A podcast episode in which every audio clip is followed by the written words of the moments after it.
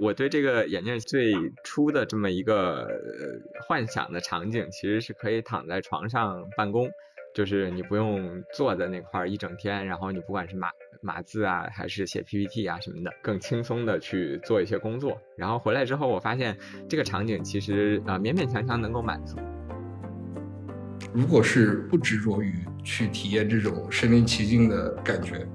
那我倾向于推荐去体验 AR 类产品。我最近是经常会用这个 AR 类产品，就像刚才建飞提到的，去躺在沙发上，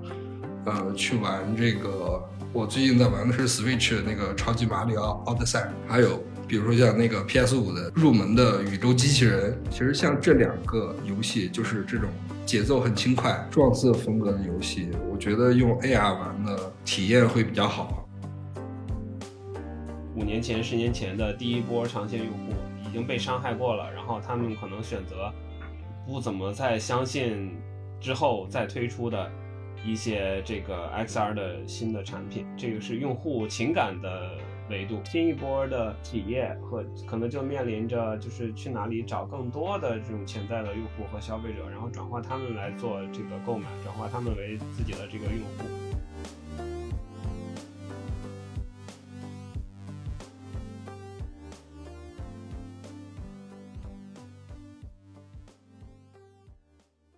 Hello，大家好，欢迎收听二维五码，这是一档科技评论播客，我们关注科技对社会与人的影响。我是本期主播建飞。今年六月，苹果在他们的开发者大会上发布了 Apple Vision Pro 这款来自苹果的 XR 设备，再一次引发了人们对 AR、VR 以及 XR 这一大类设备的关注。其实这已经不是业界第一次对此类设备发起冲击了。最早试着在 C 端消费者市场去推广这个 VR 产品的，其实是。任天堂他们在一九九五年的时候就推出了一款单色的 VR 设备，叫 Virtual Boy。结局其实和它的很多的后辈一样，也都是惨遭失败。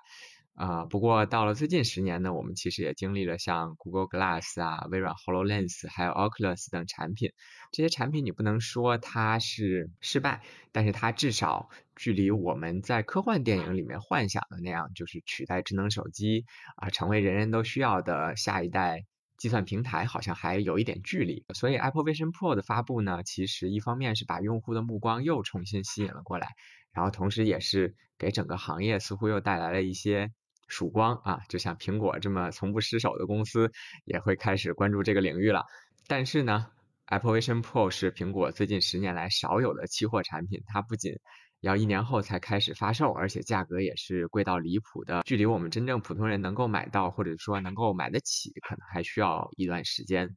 啊。不过如果你打开电商网站啊，会发现其实这两年有不少新进的 XR 设备卖的都还不错，我自己也是体验了其中的两款。发现确实在一些场景下已经可以用起来了。今天我们就请到了其中的两家来和我们一起聊聊这个问题，就是在二零二三年末的这个时间点，AR 可以做到什么程度？消费者如果现在下单的话，他买来之后能够做什么？以及深入的聊一聊说整个行业上的问题，比如说我们距离像 Apple Vision Pro 这样的极高端的堆料产品的普及，可能还需要多远？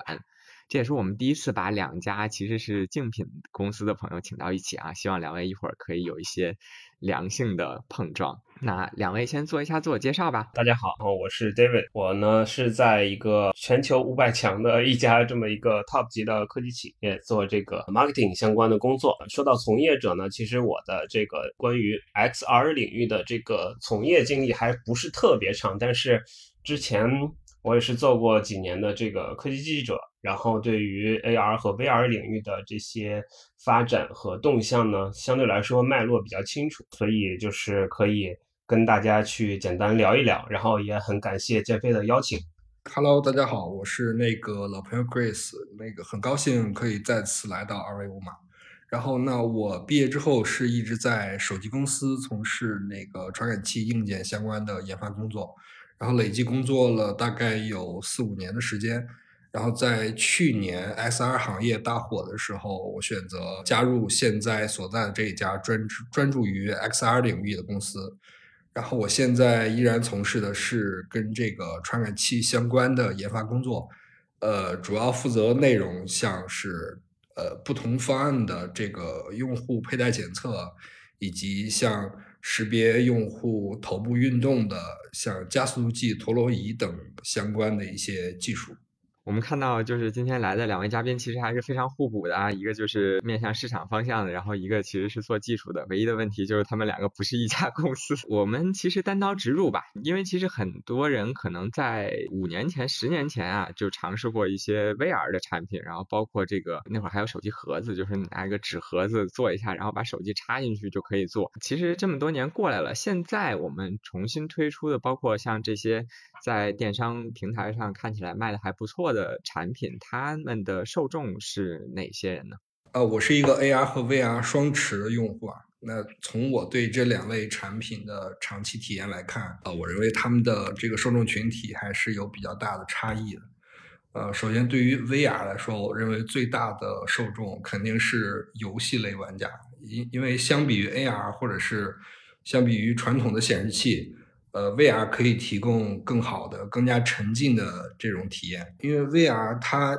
相当于是通过把用户封闭在一个游戏的虚拟的环境里，来营造出一种非常身临其境的感觉。可以想象是呃有一块三百六十度带鱼屏，然后用户坐在带鱼屏的正中心，然后这个带鱼屏的高度而且还是无限的。这个玩家在中间玩，比如说类似于 FPS 游戏的时候，只要这个用户他不头晕，那这个体验肯定是非常好的。相比于 VR 来说，我觉得 AR 的用户群可能会更广一些，因为 AR 它可以作为像手机 PS 五、像 Switch 这种呃游戏的这种终端的它的显示器。首先，它是有很多游戏玩家这个用户的。然后除此之外呢，观影也是 AR 的一个非常广的应用啊，这就更加适合于像科技爱好者，或者是呃年轻的喜欢对于新技术去尝鲜的这么一个群体。当然也包括像呃经常出差的群体，比如说像我，我每年会去跑一些马拉松。那平时的这些锻炼呢，其实都是在像办公室的这个动感单车上完成的。那我曾经在这个动感单车上去对比过，就是使用 iPad 和使用 AR 眼镜的这个感受。对比起来，我发现 AR AR 的优势，呃，在于首先我眼睛可以不用总盯着 iPad 这一个点，我可以去放松我的眼睛，让这个脑袋获得自由。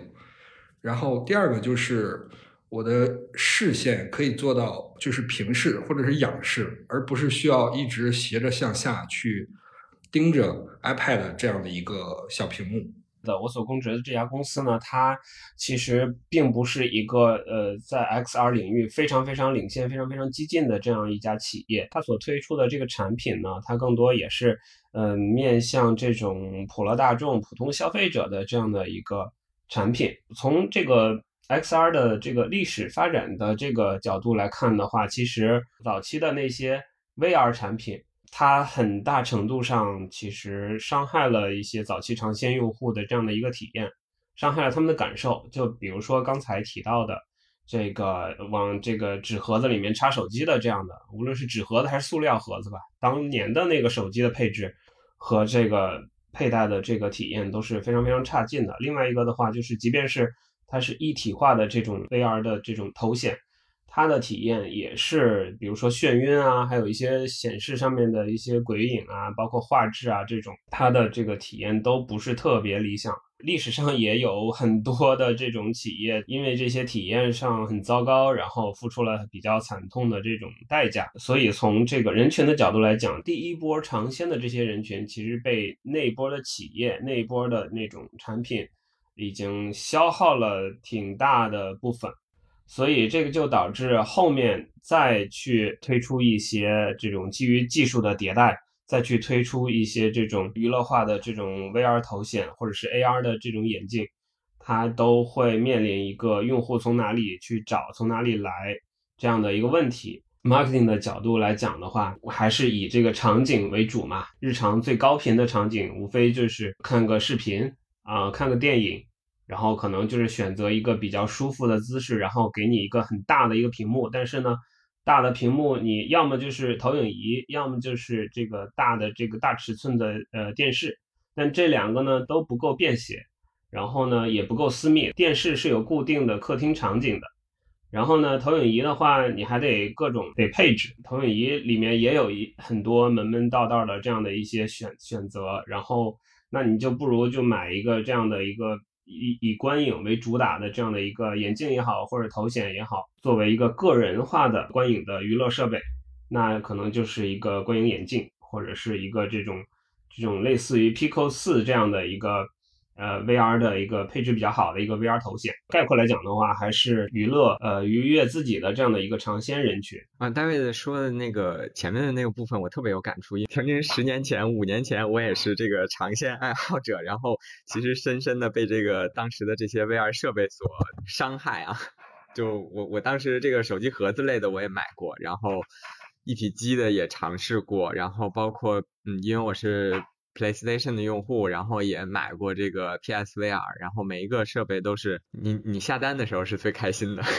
收到货插上电的那个瞬间就凉了。包括其实从去年啊，去年这个 Pico 不是发力做了一波之后，我其实就一直在观望，因为我看挺多人买了的，而且他们的反馈就是说嗯还不错的情况下，我也没有特别积极的想要去。就像以前一样，说新出一个东西立刻就下单买的那种尝试，因为之前已经受过受过两三次这样的伤害了。但是但是这一次呢，就是我又重新尝试了啊，咱们两家的眼镜其实我都尝试了啊，我觉得确实是达到了一个在某些场景是可以常用的这么一个这么这么这么一个状态。我对这个眼镜最初的这么一个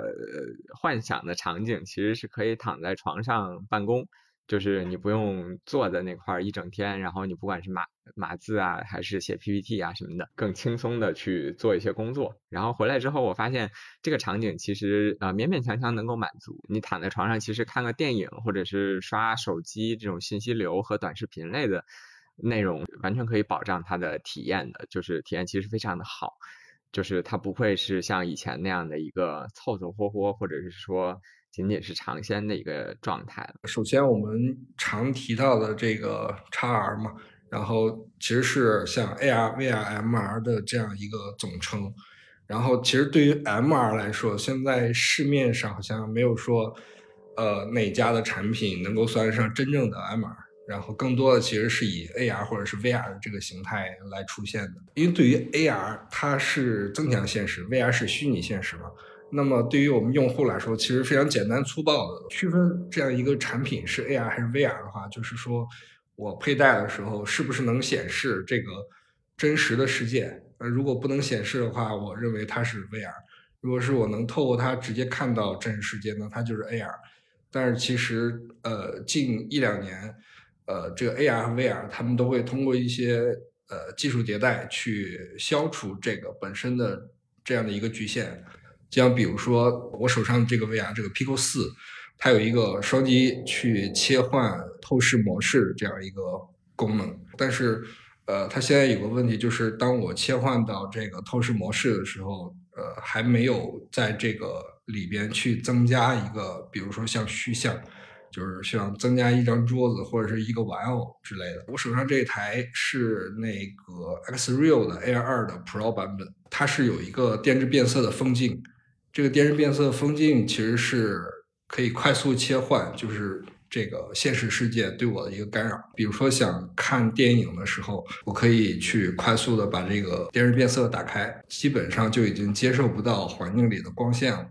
也就是说，我基本上可以隔绝环境的干扰，来获得一个更好的沉呃沉浸感。我觉得 SR 可以提供的用途其实是有很多的。如果是你非常想获得这种身临其境的感觉，或者说喜欢像 LPS 这类的游戏，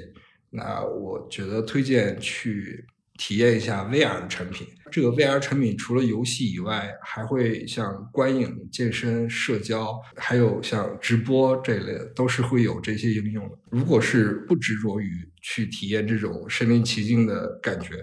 那我倾向于推荐去体验 AR 类产品。我最近是经常会用这个 AR 类产品，就像刚才建飞提到的，去躺在沙发上，呃，去玩这个我最近在玩的是 Switch 的那个超级马里奥奥德赛，还有比如说像那个 PS 五的入门的宇宙机器人。其实像这两个游戏，就是这种节奏很轻快、撞色风格的游戏，我觉得用 AR 玩的体验会比较好。然后除此之外，比如说像出差的时候，我现在基本上也会带上这个 AR，就是半躺在座位上，大概可能看个一部两部的电影，也差不多就到地方。AR 来说，其实 VR 上呃能提供的像健身、社交这些功能，在 AR 上其实也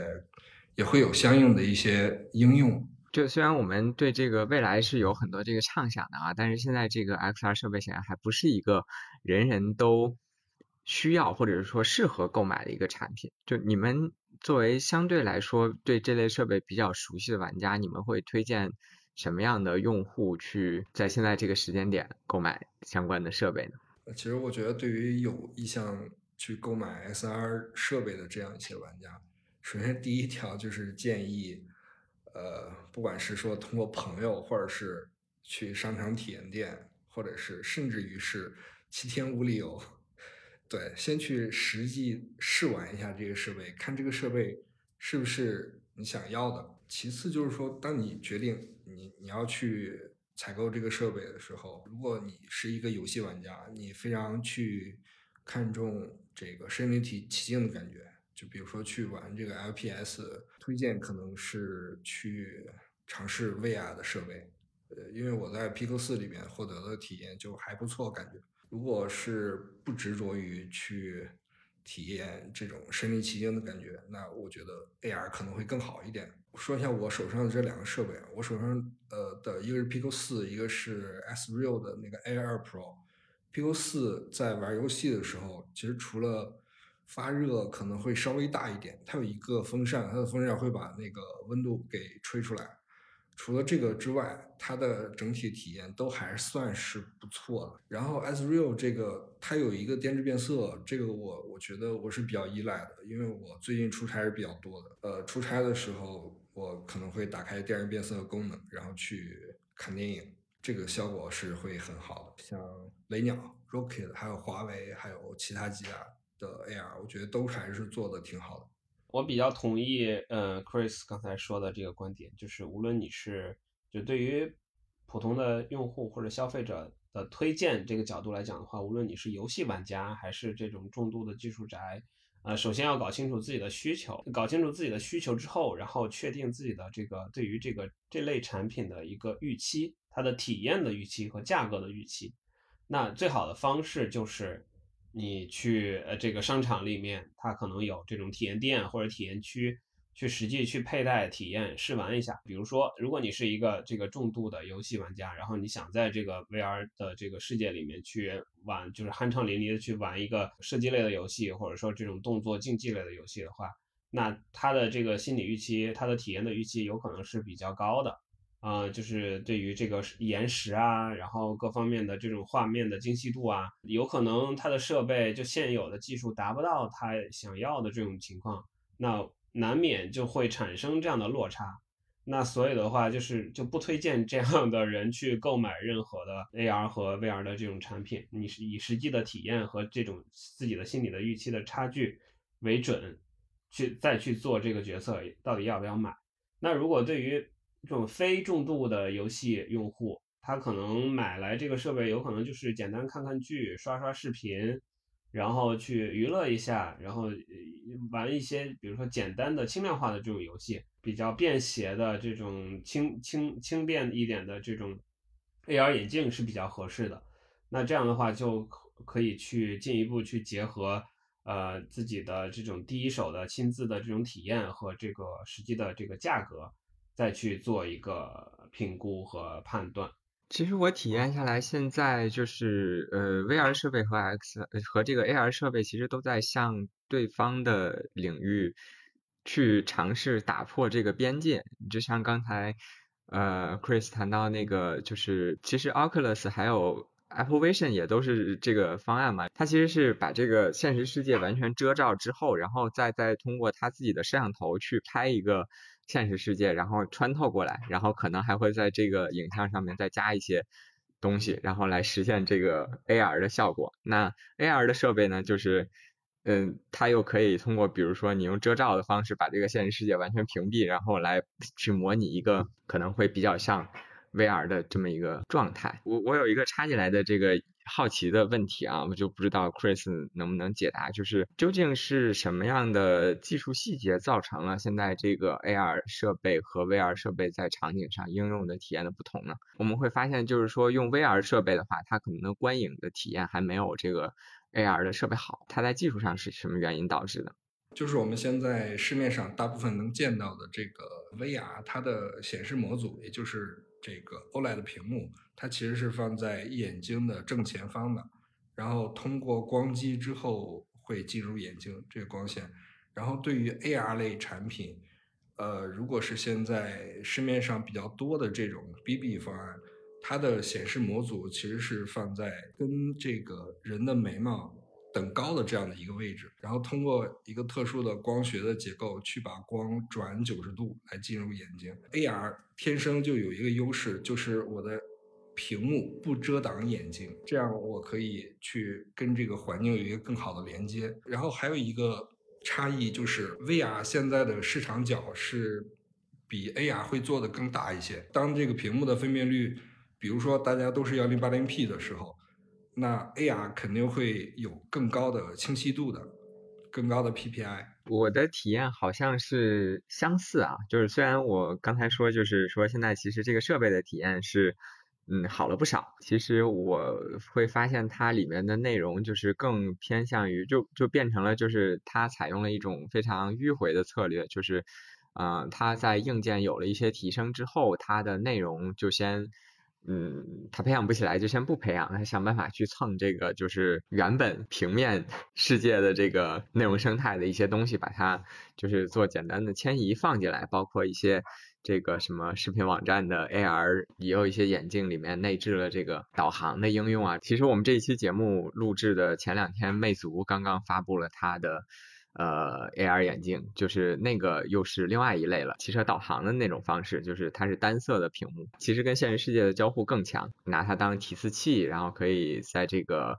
呃，骑行的时候使用的这么一个 AR 设备，和我们今天聊的又又不太一样了，就感觉内容生态像现在的眼镜反而有一点点就是落后于这个硬件已经达到了可用的这么一个状态。这一轮就是 XR 设备就是小的这个销量起来的时候啊，我其实还有一个因素在阻挡我去下单去尝试这个设备，就是我是一个相对来说比较高度的这样一个近视的问题。然后其实现在市面上这个大多数的这个 AR 眼镜还是需要去单独配镜的，也有一些方案是可以调节度数的。其实你们两家是选选择两个不同的方案，我觉着可以去讲一下这个就是各自的这个原因。呃，是这样的，您刚才提到的这个针对近视的用户，那现在常见的就是这两种方案，一个是呃厂家去定制一副近视镜片，然后。呃，对于近视的用户，可以叠加在这个设备，就是说目镜的前端。另一类就是说，我去增加的这样一个光学结构，去集成到这个设备里，调节这个旋钮的时候，可以达到一个适配近视用户的这样一个焦距。对于这个第二种方案，就是说支持这种屈光度调节的，我去找我们光学同事去请教了一下，实际上这种方案，呃，它在调节的过程中，可能只会调节。就是眼镜提供的这个虚像的这一部分，然后那对于近视的用户来说，我不能调节，呃，像环境里的这个实的像，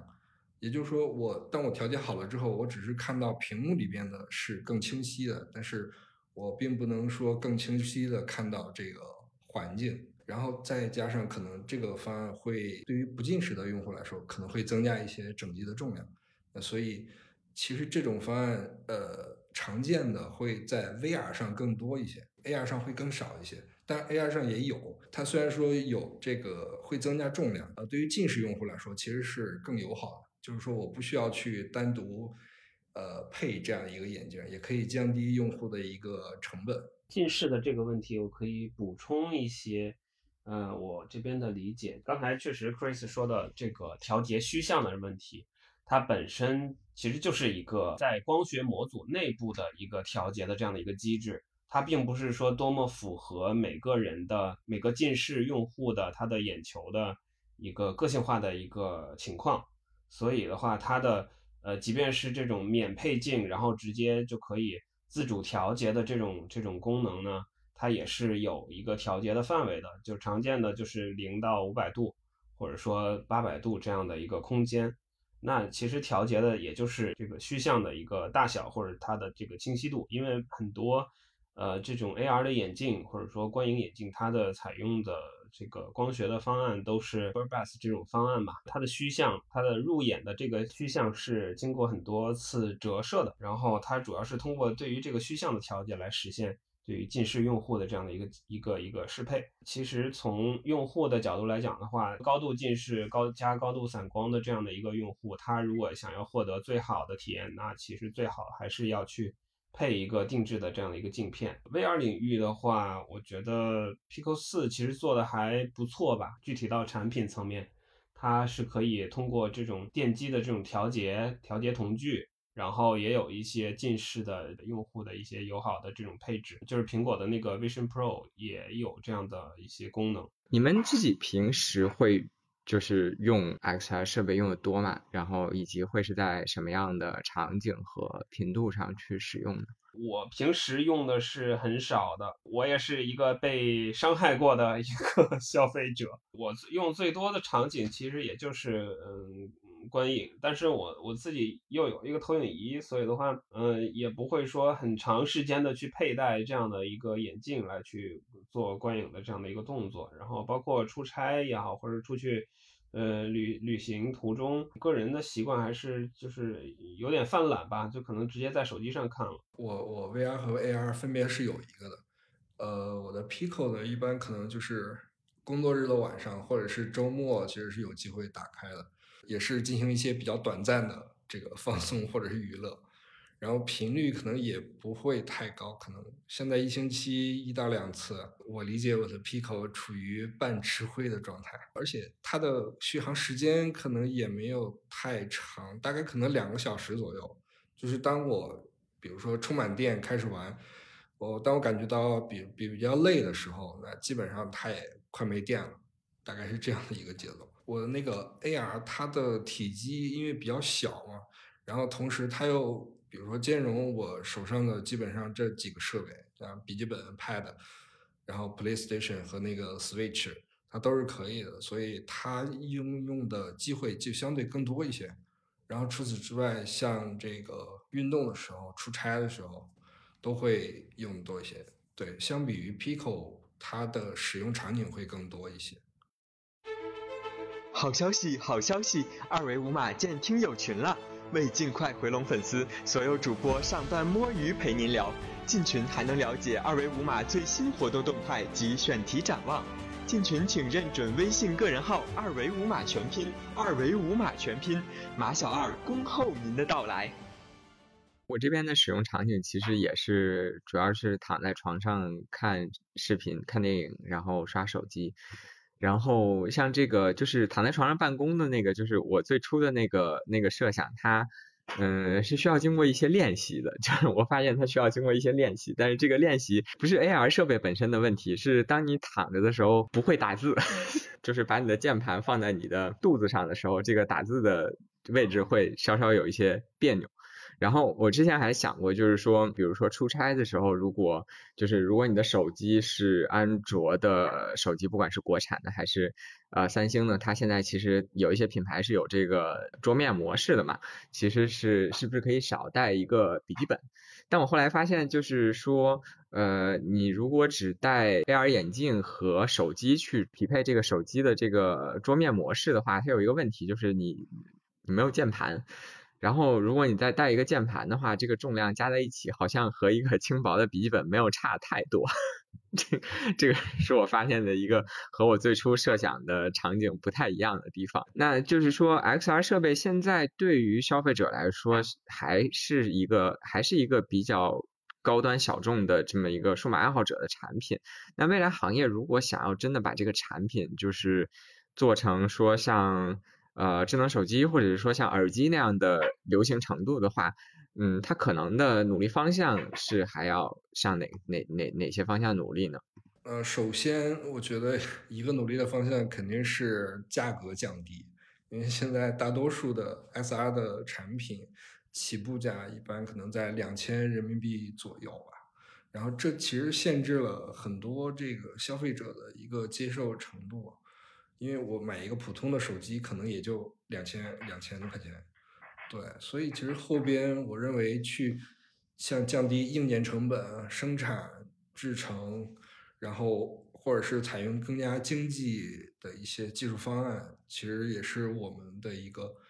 呃非常重要的一个努力方向。第二条，我觉得应该是减重和便携性。比如说像这个无线耳机、蓝牙耳机，那用户可以比如说长时间佩戴，而不会说感觉到特别疲劳。很大的一个原因就是说它的重量非常轻巧，而且佩戴的时候会符合人的人体工程学。对，这也是 SR 去努去学习的一些方向嘛。第三条，我觉得应该就是刚才我们提到它的内容生态。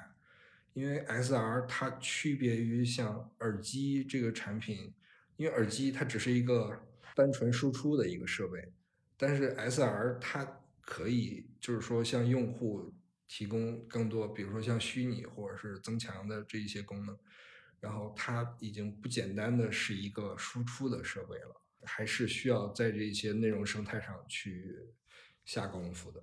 这个正好，因为就是我我我两家的设备都体验嘛，我可以贡献一个，就是这两个的，就可能是可能是官方也没有想到的，就是奇妙的点吧。就是如果是用这种单独配镜的这个方案的话，就是它很难推荐给我的朋友，因为我的朋友们也都是戴眼镜的。我在公司体验的时候，就会他们就会过来说，哎，你这是是什么？然后这个时候你把一个已经配好我镜子的。这个机器给他们，他们就 没有办法体验。然后你把那个呃镜片近视镜片摘下来，然后隔着自己的那个原本的眼镜去看那个里面的影像，其实也不是特别清晰。但是我用那个。戴维家的那个设备，就是收获了好多个哇哦，就是在重量上啊，还有包括在度数调节上，可能还是会有一些受限，但是确实是在这个共享和让更多人买上，可能确实有一些作用。谈到这儿，我就再多说一点，就是现在其实这个 AR 设备，就是商场里面好像很少有这个 AR 设备的体验店，就是我们前两年还能看到一些 VR 设备的，但是 AR 设备的体验店好像。特别少，在录这一期之前，我也是想说自己要不要先去体验一下，再决定策划这期节目要不要录。然后没有找到这个附近哪里的线下是可以体验到这个 AR 眼镜。刚才说到了这些近视，其实算是这个整个 XR 大类的这个产品的其中的一个 C 端的痛点吧。那现在的 XR 设备还有哪些痛点，或者说哪些瓶颈是暂时还没有解决的呢？我认为这个。XR 现在存在的一个很大的问题啊，在于，呃，它的软硬件发展是相对不太平衡的。因为硬件的水平相对比较成熟，但是现在内容生态就相对比较欠缺。曾经在这个手机公司和 XR 行业都工作过，那可以很明显的感觉到，就是 XR 行业它是受益于可能过去十几年。比如说，以手机为代表的这种消费电子行业的这一些技术积累和一些发展，呃，消费电子行业的硬件，它在这个呃技术积累、生产制造，包括供应链的整合这些方面，其实现在都处于一些比较成熟的阶段。这些呃，可以给 XR 的发展其实提供了一个非常非常扎实的这样的一个基础。但是对于 XR 来说，它本身的内容生态其实是处于一个比较早期的状态吧。呃，像我们刚才提到的，比如说开发者的数量，像应用的数量，以及这个应用里边一些杀手级的应用，现在相对来说都是处于比较缺失的这样一个状态。XR 相关的这个软件开发的难度，它会比就是普通我们现在可能你手机为例的话，它的对比下来，它的难度会高很多吗？对于开发者来说？呃，我理解，单从技术难度上讲，不会说有有特别高、特别高难度或者特别低的难度，呃，主要是它可能是一个积累的过程，或者说大家拧成一股绳，劲儿往一个地方使这样的一个过程。但对于 XR 来说，现在它可能刚好欠缺的就是这样的一个这么几年的一个过程吧。所以现在这个它其实软件的部分还是卡在这个商业和生态的飞轮没有转起来的这个这个这个地方。它的正循环肯定是没有建立起来的，至少从消费级这个领域来看的话，从硬件的体验上来讲，就是像你刚才说的，我们如果五年前、十年前的第一波长线用户已经被伤害过了，然后他们可能选择不怎么再相信之后再推出的。一些这个 XR 的新的产品，这个是用户情感的维度。新一波的企业和可能就面临着就是去哪里找更多的这种潜在的用户和消费者，然后转化他们来做这个购买，转化他们为自己的这个用户。如果是成功转化的话，OK，那他获得了一些营收，获得了利润，那他这些利润。是怎么再去做一个重新的分配？比如说是投入到呃这个下一代的更多的新品、更多的新的技术来改善这个产硬件产品的这种硬件体验，还是说投入到这个呃开发者生态里面去繁荣、去增增加更多的这种吸引更多的开发者，然后来去呃创造出更好的这种内容？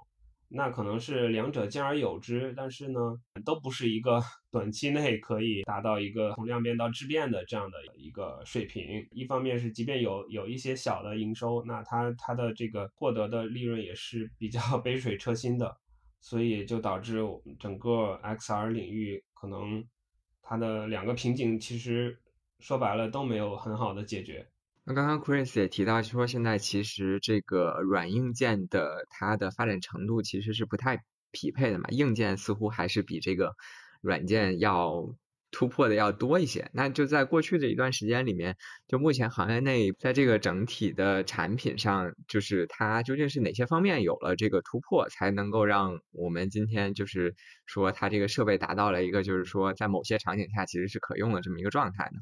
从用户。认为不可用，到现在用户逐渐的去接受这样一个过程，它可能会有很多很多方面嘛。那对于我们来说，我们 AR 行业里更加关注的可能有两方面，一个是像重量，一个是像这个显示效果。对于重量来说，现在其实包括 VR 还有 AR，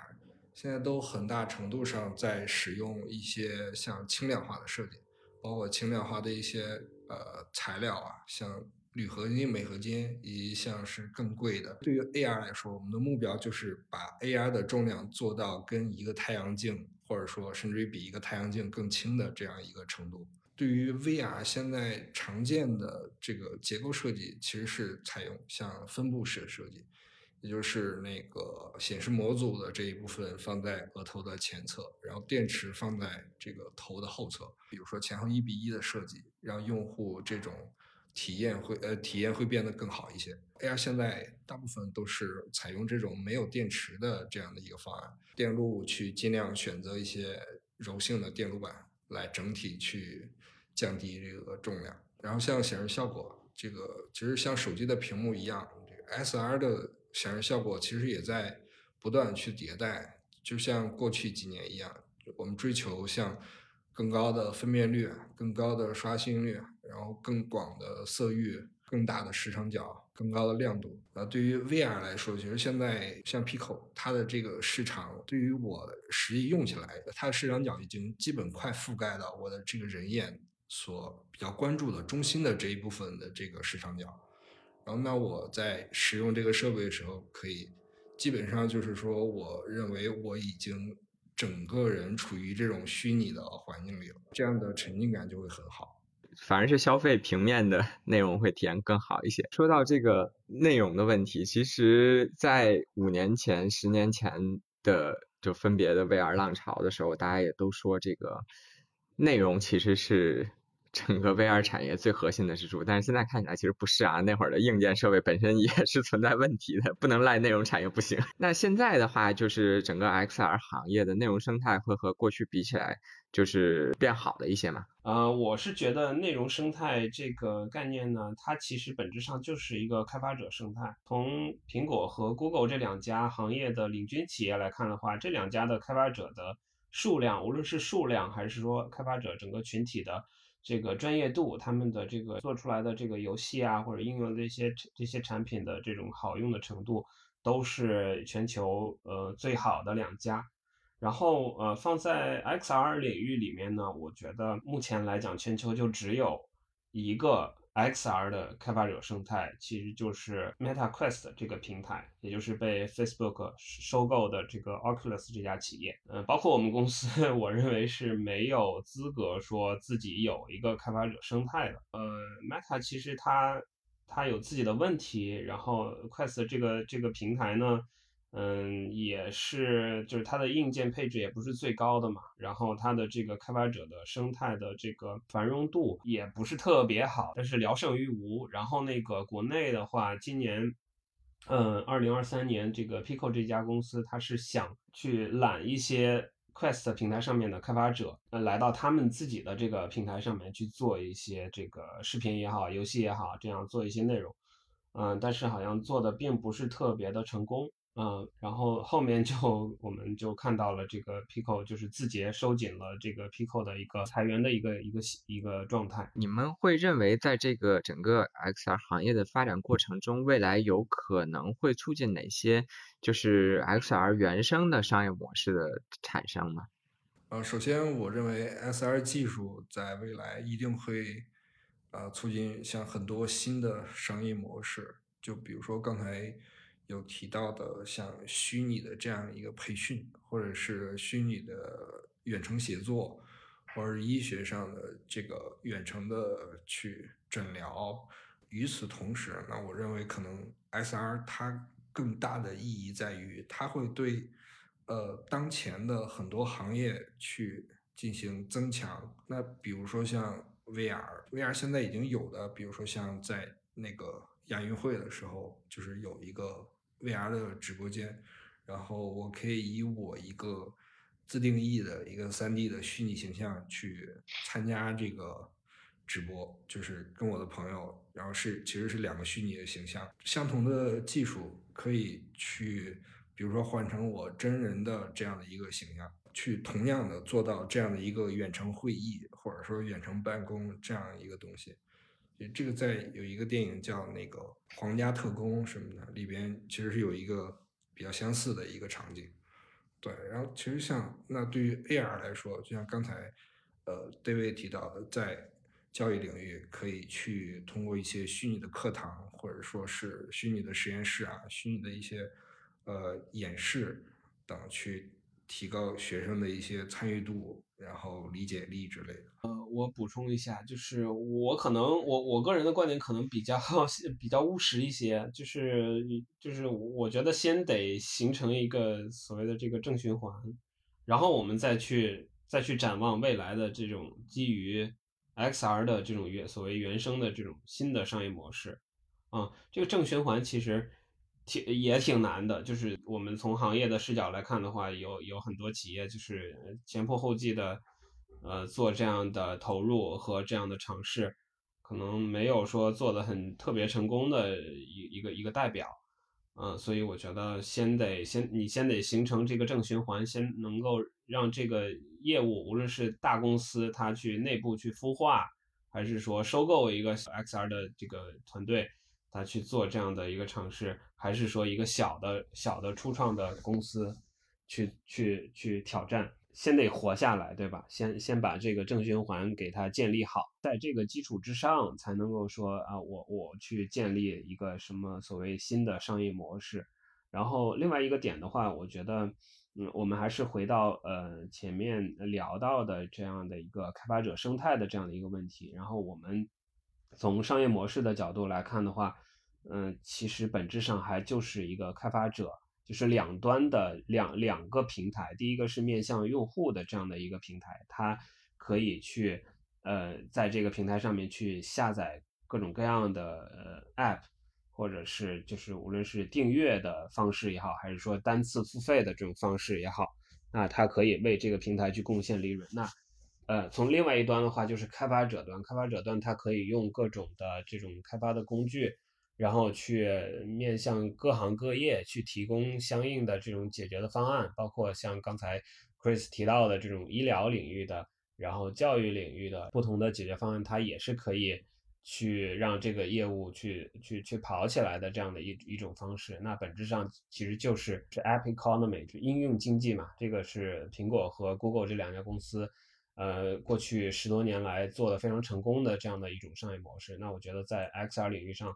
呃，最简单直接的其实就是复刻这种模式。但是呢，呃，还是刚才那个问题，瓶颈如何解决，然后这个正循环如何建立，这个是两个比较呃棘手的这个问题。目前就是还比较孱弱的这个其实是内容生态和软件的这个领域的话，你们会觉着就是可能下一个爆发的点会是？哪哪哪个领域？游戏啊，还是说影视，或者是说教育？现在我其实看到还有就是这个把重心移向这个元宇宙办公之后，其实很多人也跟进了这个办公。你们会觉得就是 XR 设备的下一个这个应用场景的爆发会是在哪个方向呢？我们先看一下现状吧，就是先看一下，嗯，在各个领域，游戏，呃，这个这个办公、教培，还有这个社交。这几个领域的这样的 XR 的这种体验的一个普及的情况，或者说被大众的这种接受度、认可度的情况，我觉得在不同的领域肯定是不一样的。然后，首先我们先看一下这个，呃，游戏领域。游戏领域的话，其实玩家是比较难伺候的，说白一点，因为他们对于这个呃 VR 世界里面的这种呃视觉上的体验，包括它的这个各种的反馈、各种的交互。然后它的这个要求是相对来说是比较高的，我觉得目前来讲，嗯，无论是主机的，就是 PSVR，还是一些比较轻量化的这种 VR 的设备，嗯，我觉得对于这种游戏玩家的这种满足还做的还是不不够好。但是呢，我觉得有一个比较轻量化的这种思路，或者说这种方向吧。因为我并不是一个很重度的，或者说我我压根就不是，我平常就不玩游戏，我不是一个很典型的这种游戏的玩家。但是我可以大概可以想象一下，就是这种轻量化的方向，就是说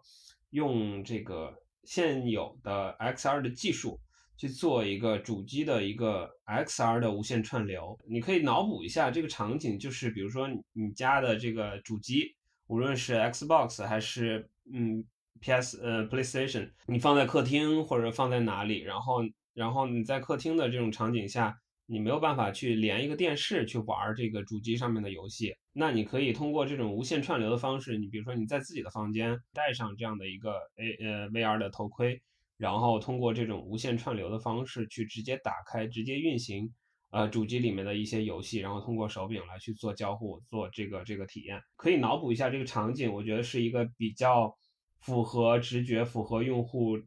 人之常情的这样的一个一个典型的场景。而且现现有的技术，这种无线串流的技术相对来说比较成熟，只要投入一些研发的资源。就可以做出来这样的一个产品。这个的灵感我是来自于索尼最近推出的一个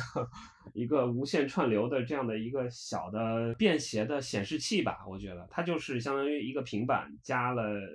两加了一个手柄，然后它用用在这个无线串流这个功能。但是呢。它它要卖一千五百块钱，就是这个玩意儿居然在北美卖的很好，然后在国内呢，我觉得会被很多 B 站的网友会喷它是一个智商税的一个产品。如果是把它的这套思路再去延展升级一下，就做成一个 VR 的无线串流的一个头显，然后它又没有线没有线缆的这种束缚。然后再配合上这种手柄的交互，我觉得是一个对于游戏玩家来说是一个比较好的这种居家玩游戏的这样的一个一个一个体验。呃，接下来说这个教培领域，我觉得教培领域它是一个，呃，就是 XR 的体验，在教培领域来说是一个呃过程性的这样的一个一个体验。可以回想一下我们在这个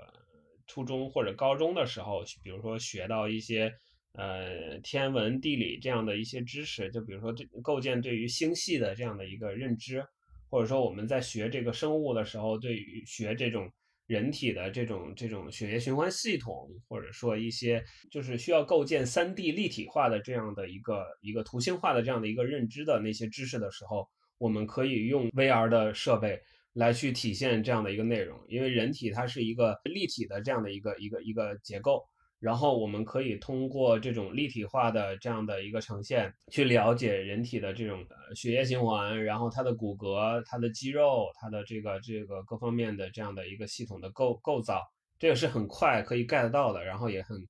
很方便学生去理解。啊，包括这种微观的这种物理化学的这种反应，与其记一个很枯燥的这样的一个化学反应方程式，你不如直接戴上一个头盔，然后戴上一个 VR 的头显，去直接看。它的这个实际的反应到底发生了啥？从分子的层面或者从原子的层面，你就直接能够看到火焰它的氧气的分解啊这些东西更来的更直观。但是呢，你你学过，你体验完了就完了。你回到商业模式来讲，一个厂商你有能力卖一批设备给一个学校，搭配上一些教育的内容，那你卖完了之后，这一套这一套内容加设备，它可能持续的使用很多年，那你可能就只能赚到一个。这个卖设备的钱加上这个内容的钱，这内容可能多少年都不会升级，因为这个知识都是固定的，都是死的。呃，另外一个就是社交，个人观点啊，就是 VR 领域的社交就比较鸡肋了。嗯，这个主要是借着前两年这个元宇宙的这样的一个，就是 Meta 它要发力元宇宙这个事儿，这个这个过程可能有一点点热度，但是后来。就做的很很差嘛，就我们都不知道在现实生活中怎么社交，我们为什么知道在元宇宙里面怎么社交呢？对吧？这是这是比较鸡肋的一个问题。那我说一下发生在我身上的一个一个事情，就是说在游戏领域啊，其实这也是去年的一个一个事情嘛，就是说去年我我和我现在这个公司的 HR 当时在沟通的过程中，然后当时正处于。就是说，纠结是要换新赛道还是说不换新赛道这样的一个一个时候。然后当时就有一天，这个 HR 同学就说：“呃，可以来我们公司去现场体验一下我们的产品。”很多人或者是很多年轻人，其实他也是停留在一个概念上，而并不是说我亲自去体验过、去玩过这样一个东西。然后那后来我我当时就来这边，然后我当时记得是体验了一个叫。呃，应该是叫时空门的一个非非常小的游戏，就是它的逻辑非常简单。呃，因为它是六道夫的，他去把这个整个环境去做了初始化定位之后，呃，然后在正前方几米可能就虚拟出一个，比如说一个石头的门，然后固定在这个位置。就是我我在走的时候，这个门的位置它是不动的。然后当我去走过去靠近它的时候，那这个门就打开了。然后我去。走进去，走进去之后，四周看，已经变成了一个，呃，比如说类似于一个房子的一个空间，然后在这里面可能会呈现出一些其他的一些像星球啊或者是什么的这样一个状态，就是可能只有不到十秒的这样一个游戏的小的体验，我当时就觉得其实很惊喜的，就是相比于像地平线、战神啊这种，真的是有一个，就是说。玩家可以融入到这里边的一个东西，虽然它的逻辑或者它的这个色彩，相比于地平线那是完全不在一个级别的。短短几秒的过程中，我我当时其实看到的，就像呃，比如像 SLAM 定位，像这个六道夫的一些算法，像呃这个光机，其实它的呈现的这个色彩的效果也其实非常非常好的。就相当于是这个十秒，它需要整个一个硬件链条上的一个技术水平，包括算法的一个技术水平。其实当时体验下来，我是觉得相对比较成熟的工具已经摆在这儿了。然后后期可能是需要，比如说用这个工具去给我们传统的游戏去升级，或者是或者说怎么说呢，叫赋能。可能未来几年。这个年轻人肯定会逐渐的会接受，或者说更加喜欢这样一个新的游戏的形式吧。这也是我觉得 XR 技术对于对于游戏领域它的一个提升。我我觉得现在的这个 XR 就不管是 AR 的还是 VR 的设备，其实都达到了一个在呃特定需求下是可以满足的这样的一个一个状况，但是可能。呃，市场还没有那么爆发的原因，就是可能能够线下体验到的这个机会还比较少，所以我也是觉得就还在观望的同学可以去尝试着借一借设备，或者是找找有没有实体店可以去做一下体验。就今年其实呃年终的时候，苹果发布这个 Apple Vision Pro 还是一个挺大的事件，因为苹果很多年没有发布这种就是相对来说比较激进的，或者说在消费者端会让人觉得是那个曾经的 One More Thing 的那个产品了。那你们作为从业者的话，当时看到这个产品的发布之后，会是一个什么样的感受呢？或者是说，它发布了之后，实际上会对我们这个行业有什么样的影响？那我我记得当时苹果发布这个 Vision Pro 的时候，我和我的朋友真的是非常开心的彻夜长谈，因为从这个行业角度上看，苹果去进军 SR 领域肯定是。呃，对于 S R 领域，去年就是这样的一团火，相当于是又加了一把油，也或者说对整个消费电子行业都会有非常大的影响。我这边能看到的，其实就可能两个方向，一个是技术的迭代推动，第二个就是市场的这个推动。因为呃，苹果它首先它是消费电子行业技术发展肯定是第一梯队的一个公司。那它进军这个 SR 领域，肯定会推动 SR 领域相关的一些周边的技术去创新和发展。那其实可能不只是包括硬件上的创新，可能也也会包括呃像软件、算法、UI，或者是刚才提到的生态这样的一些东西的发展。从市场上讲，我觉得苹果苹果的这一次呃入局也会给 XR 市场会带来更多的这样一个用户的关注度，或者说是就是用户，或者说给更多的这个消费者，让大家去对这个 SR 本来是并不关注的，现在已经对它产生了一个兴趣了。呃，我这边补充一下吧。呃，其实 Vision Pro 从业内的角度来看的话，它的这个配置和和技术参数肯定是非常华丽的。然后呢，苹果也是肯定是为了这款产品，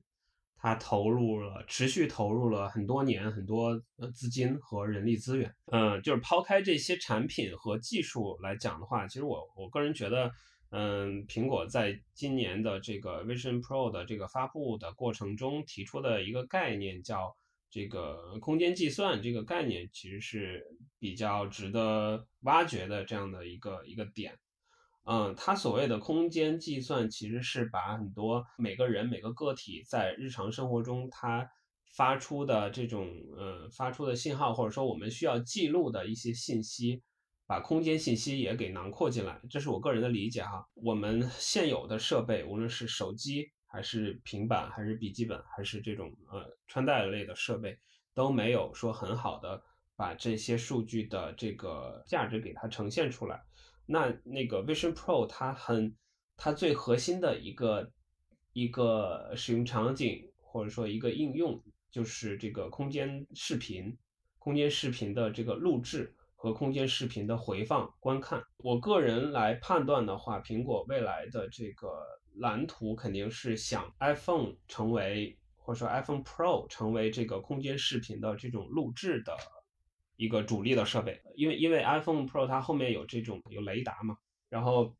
它可以把这个空间信息给它加入进来，然后录制空间视频，然后再用这个 Vision Pro 或者说将来低配版的。呃，苹果 Vision 的这个设备来去做这个空间视频的这个回放，我我觉得很大程度上是苹果公司它笃定的这样的一个未来发展的一个路径，也有可能是成为未来的一个爆点。